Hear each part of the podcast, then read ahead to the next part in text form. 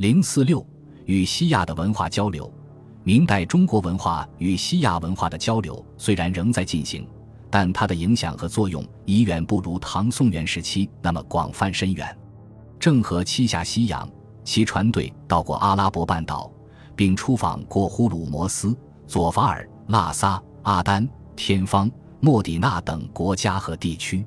他们运去了中国出产的麝香、丝绸、瓷器等物，从当地商人手中买到各色奇货异宝、麒麟、狮子、鸵鸟等物，并画回天唐图真本。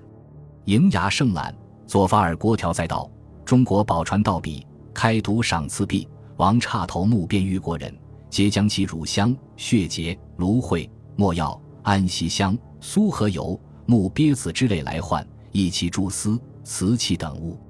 值得注意的是，明代中国还专门生产外销西亚的瓷器，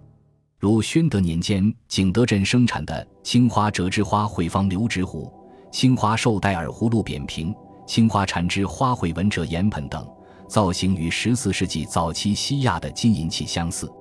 明初花卉纹大盘、万里青花花瓣口大盘及各式钧尺，还有浙江龙泉窑生产的青釉刻花大盘。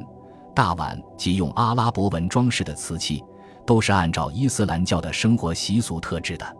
这些造型和纹饰具有阿拉伯民族风格的瓷器，是中国文化与伊斯兰文化频繁交流的结晶，具有崇高而神圣的文化内涵。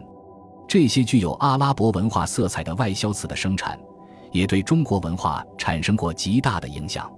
它一度成为宫廷和官僚士大夫收藏的重要陈设品或实用品，这也从一个侧面反映出中国与西亚的文化交流及相互影响。